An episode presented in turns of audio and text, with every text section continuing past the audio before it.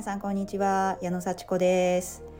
今日月曜日ですね。ちょっと茨城県つくば市は午前中から雨が降っております。さっきもザーッと降ってきてね。今もしとしとって感じですけども。私は朝からですね子供を高校まで送り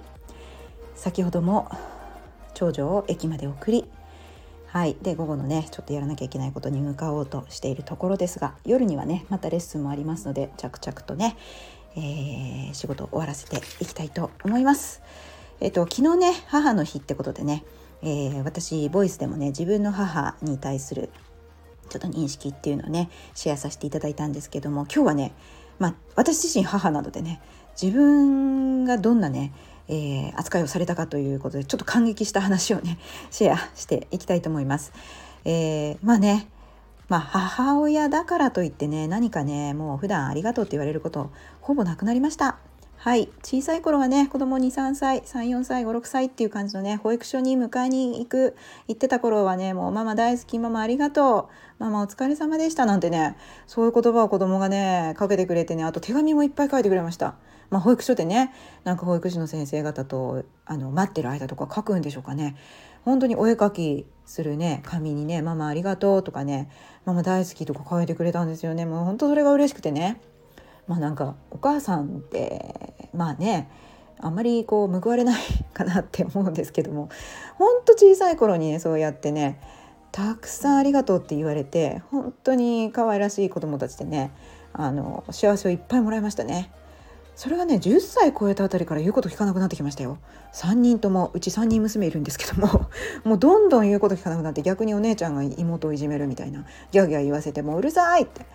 もうなんで静かにしてくれないの？どうしてやってくれないの？みたいなね感じで上の子が10歳超えた頃から私はすごいイライラしてきてもう本当にどうにもならなかったです。それであの父親はねあのすごく帰りが遅くてね、まあ、仕事に没頭するものすごいこう猛烈サラリーマンなのでねあの本当11時12時1時みたいな感じの帰りがね遅いんですよ。だから夕食をね一緒に食べるってことはほとんどなかったんで私一人のねこう負担が大きくて私もフルタイムで働いてましたのでこう仕事から帰ったらねもう7時とか、まあ、なるわけですよね保育所とかね小学校からね帰ってきてだいぶ待ってるんではもう何か食べちゃってお腹空いてないんですよ。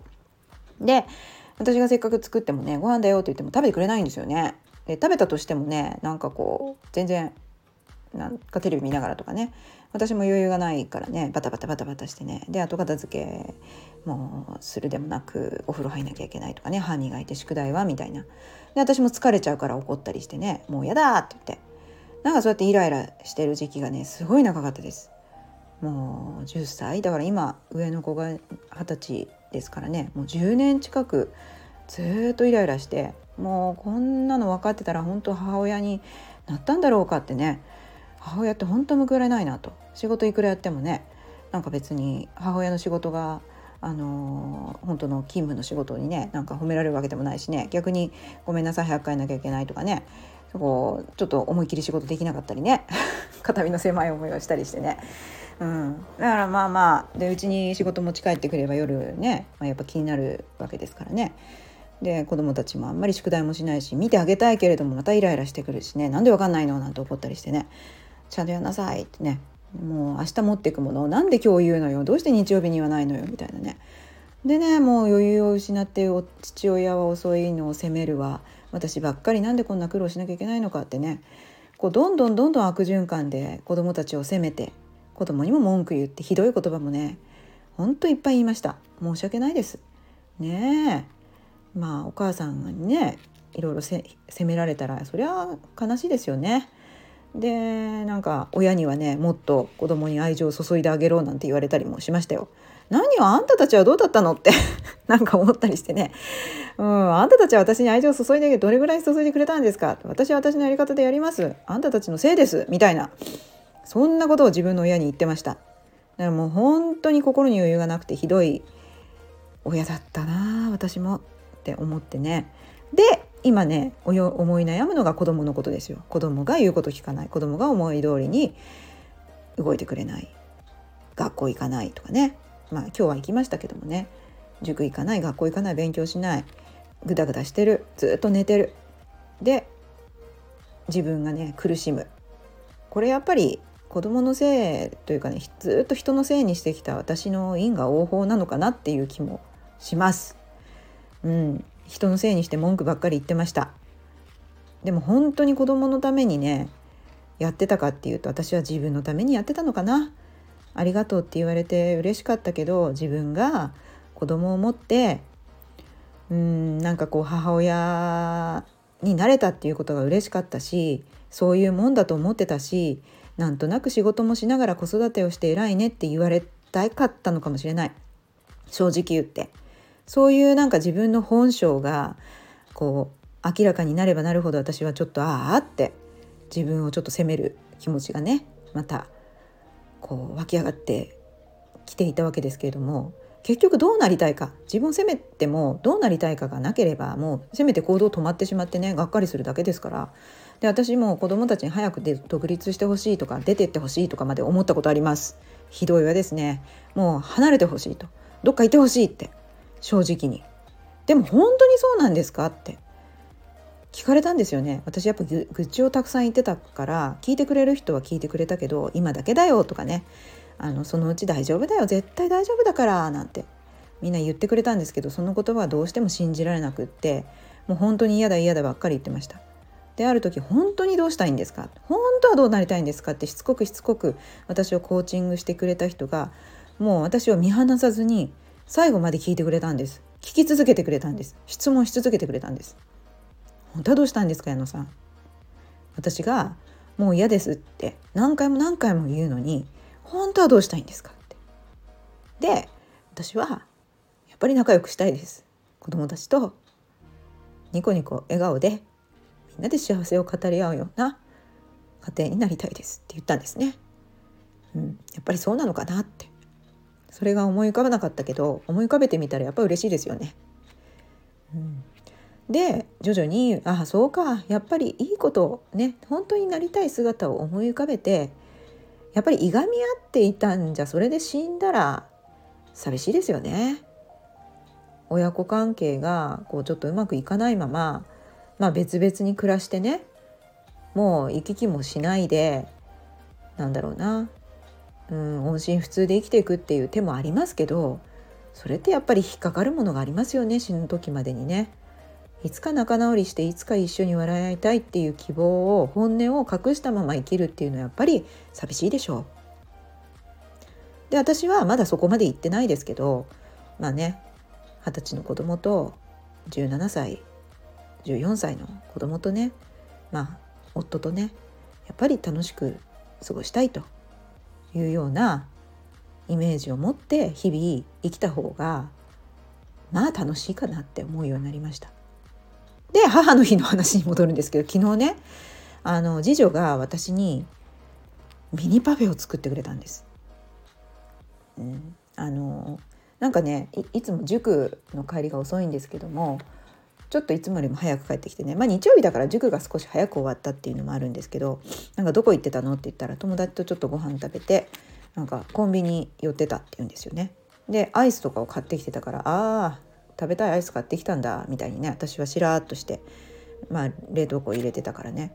もうそれ夜9時過ぎでした。でママね何時に寝んの今日って言うわけですよ。で私最近本当に早寝で10時半ぐらいには寝ちゃうんですよね。朝5時には起きてるので。でも家の中でも一番早く寝ちゃうんですよね。で「ああまたもう10時半とかには寝るよ」って言ったら「ああそうなんだ」って言って。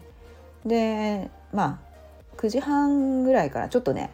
あのちょっとくつろいでたんですよね。9時半10時までの間にちょっとテレビ見たりして。はい。そしたらね「あのママどうぞ」って言ってねパフェ持ってきてくれたんです。そのパフェっていうのはねコンビニの渦巻きアイスあるじゃないですかよく。こうね上と下が分かれたパックに入ったパカってやると上が渦巻きになっててソフトクリーム。ソフトクリームもその場で作るニョロニョロニョロって作るソフトクリームじゃなくってもう初めからぐるぐる巻きにしてあってカップがパパカってこうかけてあるやつ。あれのねその半分上の部分。上の部分が上にポンと乗っかっててその下にはなんかバニラアイスとガトーショコラとコーンフレーク入っててで上にその何でしょうちょっとトッピングがパラパラっていうこうチョコレートのスプレッドっていうんですかねちょっと小さいこうパラパラっていうこう飾り付けがしてあってそれもねあの銀色とか色とりどりのこうチョコのパラパラってやつがね 乗っててねほんとパフェなんですよ見た目。これどうぞママありがとう今日母の日だからね私ね作ったよって言ってまあ感動しましたね。なんかねそのパフェは私はそんなあの甘いものそんな好きじゃないんですけども私毎週ねミニパフェ食べてたんです。水曜日の夜に子供が小学生の時に